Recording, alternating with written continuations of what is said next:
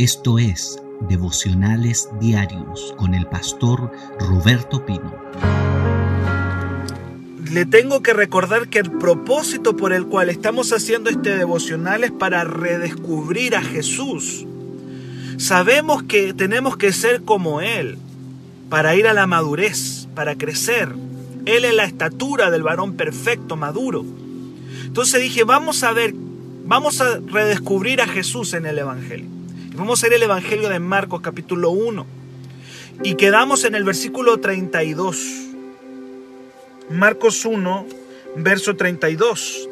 Dice, cuando llegó la noche, luego que el sol se puso, le trajeron todos los que tenían enfermedades y a los endemoniados. Y toda la ciudad se agolpó a la puerta y sanó a muchos que estaban enfermos de diversas enfermedades y echó fuera muchos demonios. Y no dejaba hablar a los demonios porque le conocían. El Evangelio deja tremendamente claro que Jesús desea sanar los enfermos. Sanar a los enfermos. Es parte de su plan, es parte de su ministerio sanar los enfermos. Yo todavía no puedo entender cómo hay corrientes doctrinales y teológicas que todavía dudan de si Dios quiere o no quiere sanar a un enfermo. No lo puedo entender cuando veo que gran parte del Evangelio de Jesús fue en su agenda sanar enfermos de diversas enfermedades. Dice la palabra y esta gente viene a Jesús cuando se pone el sol porque tenía estaban atados a la tradición de los hombres, pues los fariseos habían los religiosos del tiempo habían hecho del sábado una carga tan grande que la gente incluso le contaban cuántos metros podía caminar en el día de reposo por eso dice que cuando ya el sol se puso, es decir, cuando terminó el día sábado, la gente dijo, somos libres para ir a Jesús. Somos libres. Y cuando termina el día sábado, todos parten y se agolpan. Esa es la palabra que usa en el versículo 33. Toda una ciudad está fuera de la casa de Jesús. Está toda una ciudad a la puerta, en este caso era la casa de Pedro están todos ahí a la puerta para ser sanados. ¿Y por qué no fueron antes? ¿Por qué no, por qué, por qué no fueron durante el día? Porque el sábado se los, se los impedía. El sábado era un, se había convertido, ellos, los religiosos, habían convertido el día sábado en una carga. Tú puedes convertir la oración en una carga. Las cosas más bellas de Dios los religiosos lo arruinan todo. La religión lo arruina todo. Tú puedes convertir el ayuno, que es algo tremendamente maravilloso, lo puedes convertir en una carga. Tú puedes convertir en una carga la iglesia. Tú puedes convertir en una carga la oración. Tú puedes y yo puedo convertir el servir a Dios en una carga. Y las cosas más lindas del cielo, los religiosos la toman y la arruinan. Y ellos habían arruinado el día sábado. Lo arruinaron. Porque le prohibían a la gente hacer una cosa u otra. Por lo tanto, luego que el sol se pone, ellos van, porque dicen el sábado terminó y ahora podemos ir. ¿Podían ir antes? Por supuesto que podían ir mucho antes. Podían ir antes a Jesús, claro, pero la religión había hecho una lectura, una lectura equivocada del día sábado. Y la religión todo lo arruina. La religión arruina la oración, la religión arruina el ayuno, la religión arruina el asistir al templo, la religión lo arruina todo. Cuando la religión toma algo lo arruina, lo destruye. Todo lo destruye la religión. Y habían destruido algo tan bello como el día de reposo. Más adelante vamos a ver que Jesús habla de eso. Y la gente viene a Cristo. Dice la palabra que en el verso 34 muchos eran sanados, liberados. La liberación también parte del ministerio de Jesús. ¿Por qué no lo vemos con frecuencia? ¿Por qué, ¿Por qué no vemos la liberación con la frecuencia con la que Cristo la practicó? Porque no la estamos, no estamos liberando a la gente. Lo vemos como quizás algo fuera de lo común, cuando la liberación debería ser algo tan normal, debería ser algo tan común en, en, nuestras iglesias, en nuestras vidas, el echar fuera a los demonios. Dice la palabra aquí, muchos liberados, y dice la Biblia que los demonios querían hablar y Jesús no dejaba hablar a los demonios porque le conocían. A Jesús no le interesa el testimonio de los demonios. A Jesús no le interesa lo que los demonios puedan hablar o puedan decir. Hace algún tiempo atrás había una moda en la liberación de comenzar a dialogar con los demonios. Y la gente que hacía una liberación le decía, ¿cuántos demonios son ustedes? ¿Y a qué edad entraron a este cuerpo? ¿Y por qué están aquí en este cuerpo? Yo conocí pastores que hacían verdaderos diálogos con los demonios. Pero dice la palabra claramente que Jesús no dejaba a los demonios hablar porque le conocían. Claro que le conocían. Los demonios tienen información de Jesús porque le habían conocido en el cielo como el Hijo de Dios, como el Verbo, el Hijo. Y le conocían y sabían que no se les que se les venía su destrucción, que su reino de tiniebla estaba terminando con la llegada del reino de Dios. No los dejaba hablar, dice, porque le conocían. Entonces vemos a Jesús en un movimiento de poder, vemos a Cristo en un movimiento de autoridad extraordinario, maravilloso, y un gran avivamiento ha comenzado en las tierras de Palestina en Judea, en Samaria, en Jerusalén, en Galilea. Ha comenzado un movimiento del Espíritu maravilloso. ¿De dónde, dónde radicaba este movimiento? En Jesús. Y lo vamos a ver ahora en el versículo en el versículo 35, lo vamos a ver orando, hermano. Vamos a verlo en el verso 35 levantándose muy de mañana, luego que el sol dice siendo aún muy oscuro, ya el, sol todavía está, no, no, no ha salido, dice que Cristo salía y se iba a lugares desiertos y allí oraba, gloria a Dios. Ahí oraba. Y yo les decía lo último que alcancé a decirle antes de que se me cortara allá en Villarrica. Lo que yo les alcanzaba a decir era que ahí está Jesús probablemente a las 5 o 6 de la mañana orando, ha ministrado a la gente toda la noche, ha estado orando por los enfermos durante toda la noche. Luego que el sol se puso, vinieron los enfermos a él, pero ahora está en la mañana orando. Y yo les decía, la gente que experimenta avivamiento sabe que necesita una fortaleza sobrenatural en el cuerpo, porque los avivamientos, queridos, los avivamientos generan una exigencia en el cuerpo.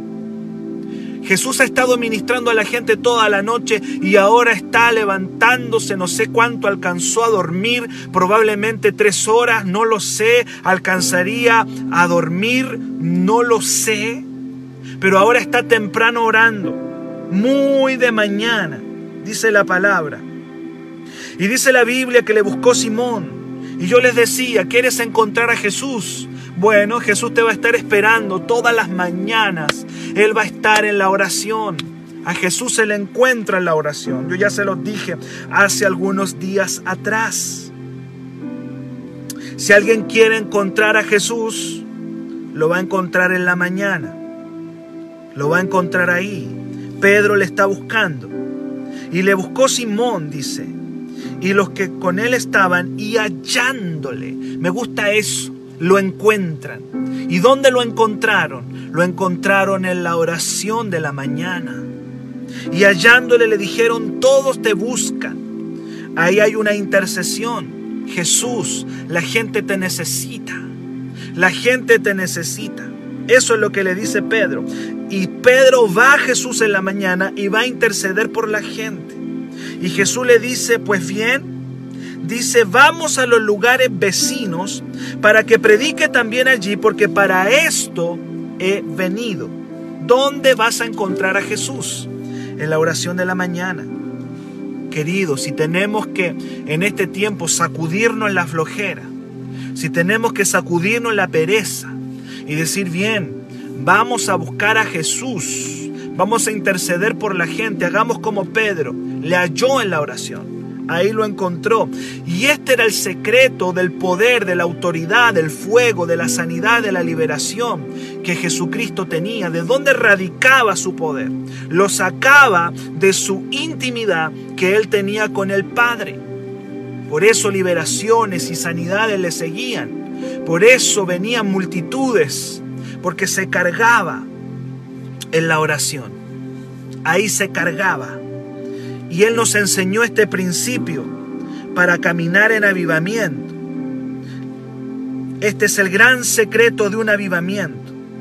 De aquí nacen. El corazón de un avivamiento es la oración de la mañana. Yo no sé si tú lo entendiste. Yo no sé si tú quieres que Dios te utilice para su gloria.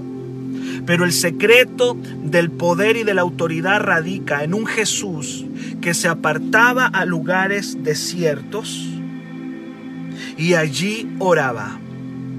¿Por qué liberaba? ¿Por qué sanaba enfermo? ¿Por qué echaba fuera demonios? ¡Wow! Que salía poder de él porque se cargaba en la oración. Gloria a Dios. Y dice la palabra en el verso 40, queridos. Vamos a ir al verso 40 dice la palabra del Señor. Sigamos leyendo. Verso 39, y predicaba en las sinagogas de ellos, en toda Galilea, dice el verso 39, y echaba fuera los demonios.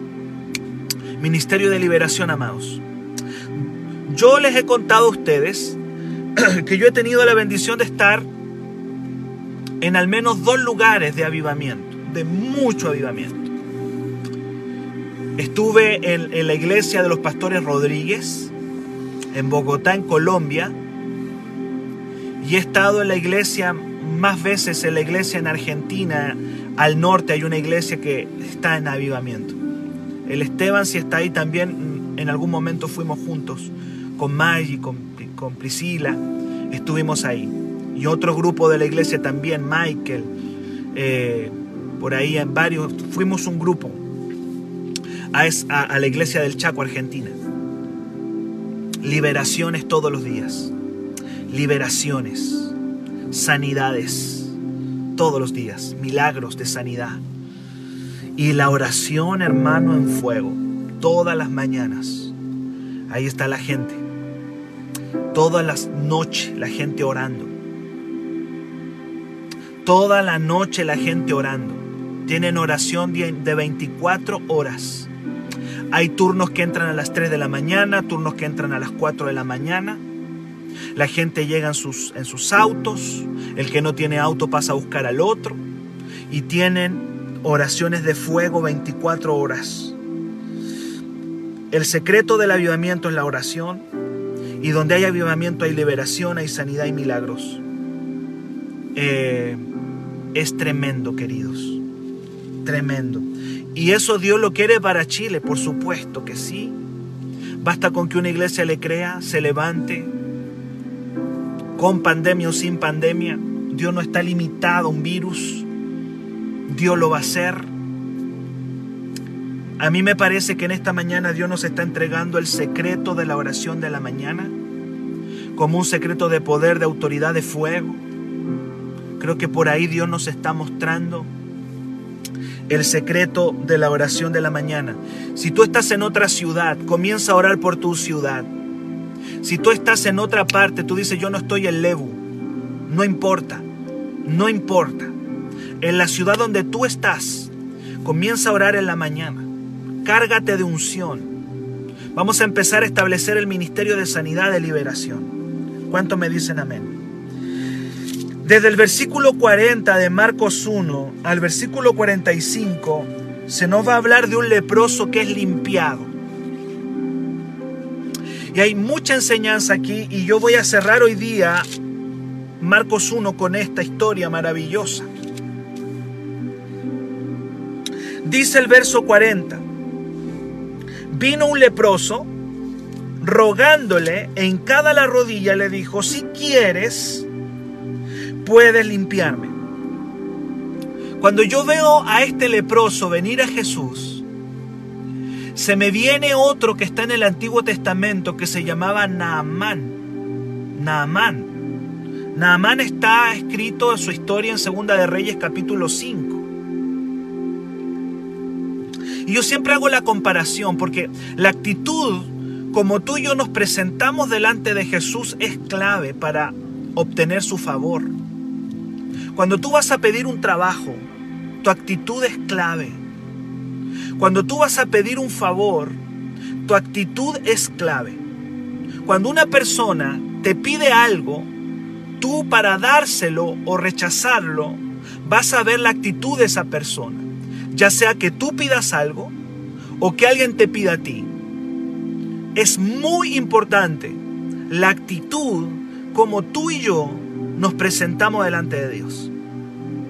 Cuando una persona viene a pedirte algo con patudez, con arrogancia, probablemente tú vas a rechazar darle el favor.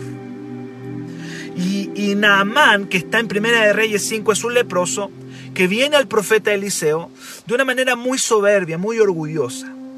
Eso está en primera, dije en Segunda Reyes 5, después vas a ver esa historia. Pero este hombre leproso viene en una actitud muy distinta. Dice la Biblia que él se presenta, quiero que lo vea, hincada, rogando, hincada la rodilla y diciendo estas palabras, si quieres, puedes limpiarme. Ya con la actitud de este hombre ganó todos los puntos que tenía que ganar. Ya ganó los puntos. Aprendió. ¿Sabes? Mira lo que... Escúchame con oído santo, por ahí alguien decía, escúchame esto con oído santo. Tú tienes que aprender a sacarle un milagro al Señor. No, no, no basta solamente con que tú creas en los milagros. Tú tienes que aprender a sacarle un milagro.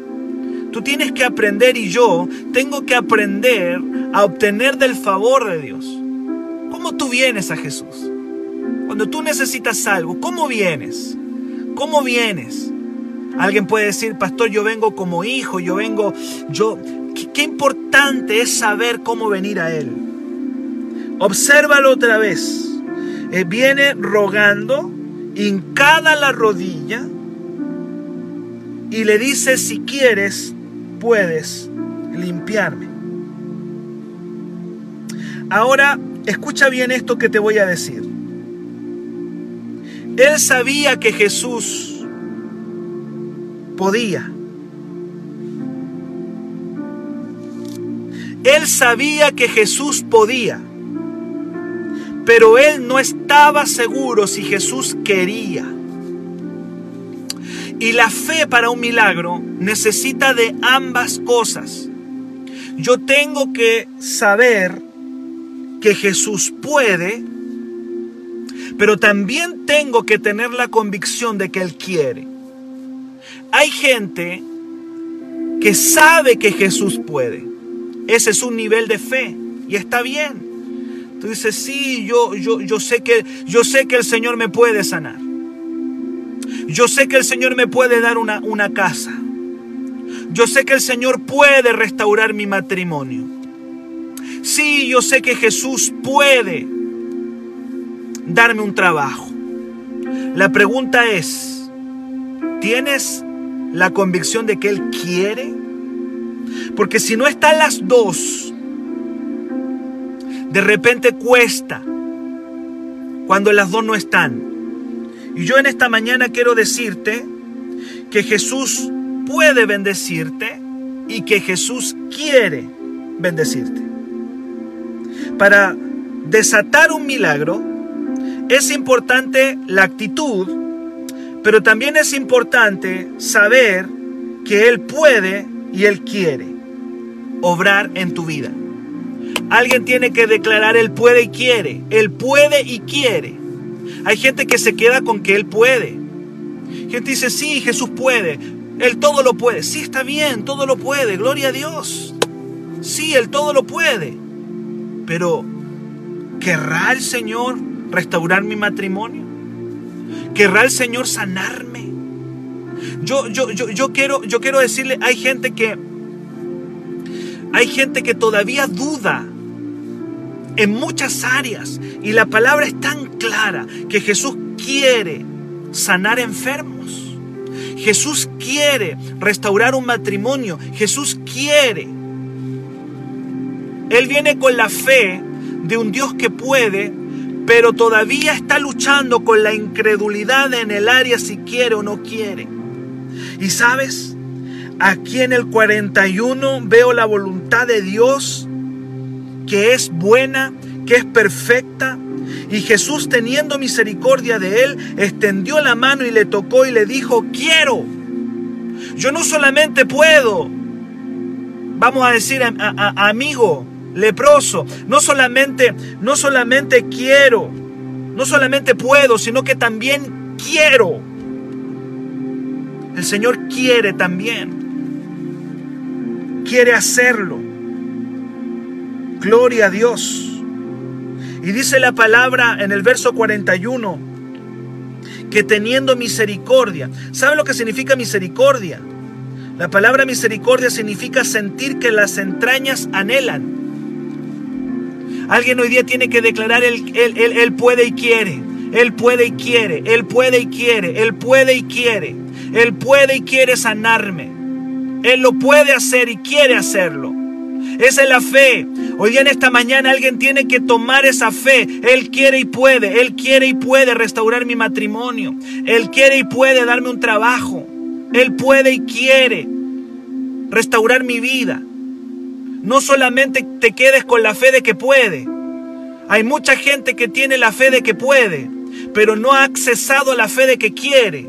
¿Y cómo accedo a la fe de que quiere? Conociéndolo. Y yo quiero enseñarte en el Evangelio que gran parte de la vida de Jesús fue sanar enfermos y echar fuera demonios. No podemos solamente quedarnos con que Él puede. Y Él tiene misericordia. Y la palabra misericordia dice que Jesús tuvo misericordia. Significa sentir que las entrañas anhelan. ¿Qué significa eso? Que Él siente profundamente el dolor de alguien que está enfermo. Y dice la palabra que extendió la mano y le tocó. Tocó un leproso. ¿Cómo Jesús toca a un leproso? Lo tocó. Es un riesgo de amor que Él corrió. Porque los leprosos no podían ser tocados pero él lo tocó para sanarlo y le dice, quiero ser limpio. Y yo puedo ver la voluntad de Jesús ahí. Él tenía duda, el leproso tenía duda. Yo sé que puede, pero ¿querrá sanarme? ¿Querrá Jesús sanarme a mí? Y hay gente que todavía está encerrada en ese ¿querrá el Señor? Porque tienen argumentos en su cabeza. Tú puedes imaginarte todos los argumentos que tendría este pobre leproso yo soy un inmundo, yo soy un sucio, a mí, a mí Dios me rechaza, soy un maldecido. ¿Tú puedes imaginarte todos los argumentos que tendría este hombre leproso? Ese día sus argumentos cayeron cuando Jesús le dice, mira amigo, yo no solamente puedo, sino que yo quiero. Y es Dios diciéndole a los enfermos, yo quiero sanarles. No solamente puedo, sino que siempre he querido. El reino de Dios trajo un movimiento de sanidad a los enfermos y mientras no tengamos esa convicción, no lo vamos a ver. Yo quiero que tú hoy día le digas a un enfermo, sabes, no solamente Jesús puede, sino que Él quiere. ¿Y qué necesitas para eso? Fe. Tiene que romper los argumentos de tu cabeza. Hay gente que piensa que Jesús le va a sanar porque se porten bien o porque hagan tal cosa. Y Jesús ya lo hizo en la cruz del Calvario. Está hecho, consumado es. Él llevó nuestras enfermedades, sufrió nuestros dolores. Jesús puede. Amén. Y Jesús quiere. Creo que eso es tremendo. Gloria a Dios. Su voluntad es sanar. ¿Cuánto me dicen amén? Quiero que veamos el versículo del 43 y al 45 y termino hoy día, queridos. Entonces le encargó rigurosamente y le despidió luego, luego de sanarlo. Verso 42, perdón, dice, y así que él hubo hablado, al instante la lepra se fue de aquel y quedó limpio.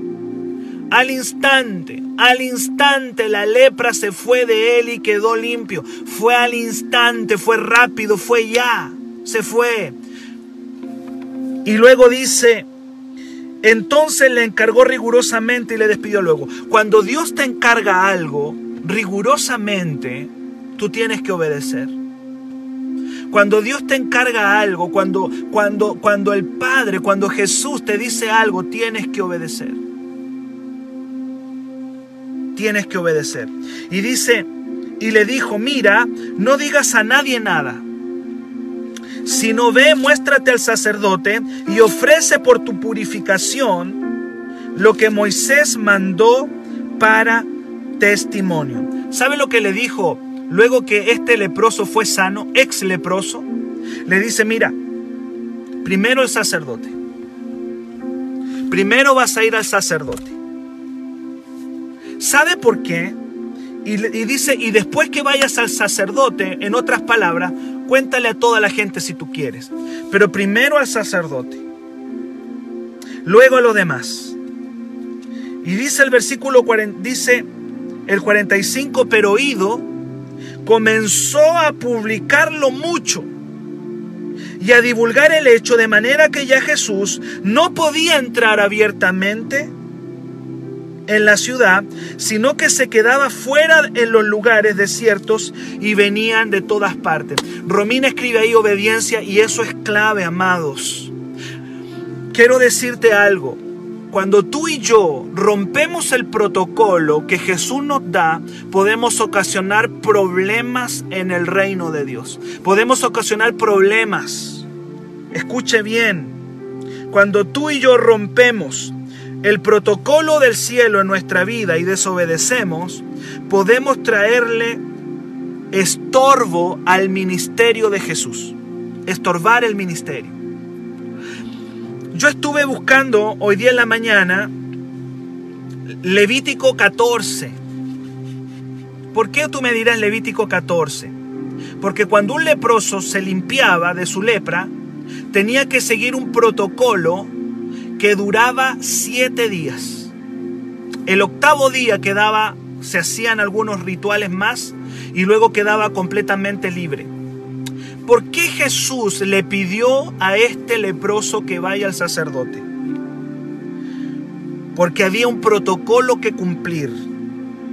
Jesús quería que el sacerdote viera que estaban en presencia del Mesías. Jesús quería darle un testimonio al sacerdote primero y luego al pueblo primero al sacerdote y luego al pueblo. El protocolo iba a durar siete días. Durante esos siete días, este hombre ex leproso tenía que aislarse para todo un ritual de purificación y durante esos siete días Jesús iba a tener un tiempo para entrar en las ciudades a predicar sin estorbo, sin problema. Cuando tú y yo rompemos los protocolos del cielo, vamos a estorbar en el ministerio del Señor. De hecho, dice la palabra que Jesús ya no podía entrar abiertamente en la ciudad, sino que se quedaba fuera en los lugares desiertos y venían a él de todas partes. Te lo hago más sencillo. La desobediencia ocasiona problemas en los ministerios y en las iglesias. La gente desobediente provoca problemas en los ministerios, en las iglesias. Cuando Dios dice blanco es blanco, cuando Dios dice negro es negro. Hay protocolos, hay reglas. Tú no puedes tener una casa sin reglas. Tú no puedes tener una iglesia sin reglas. Tú no puedes tener un ministerio sin reglas. Y el hombre está contento, está feliz, pero a veces las emociones no juegan en contra.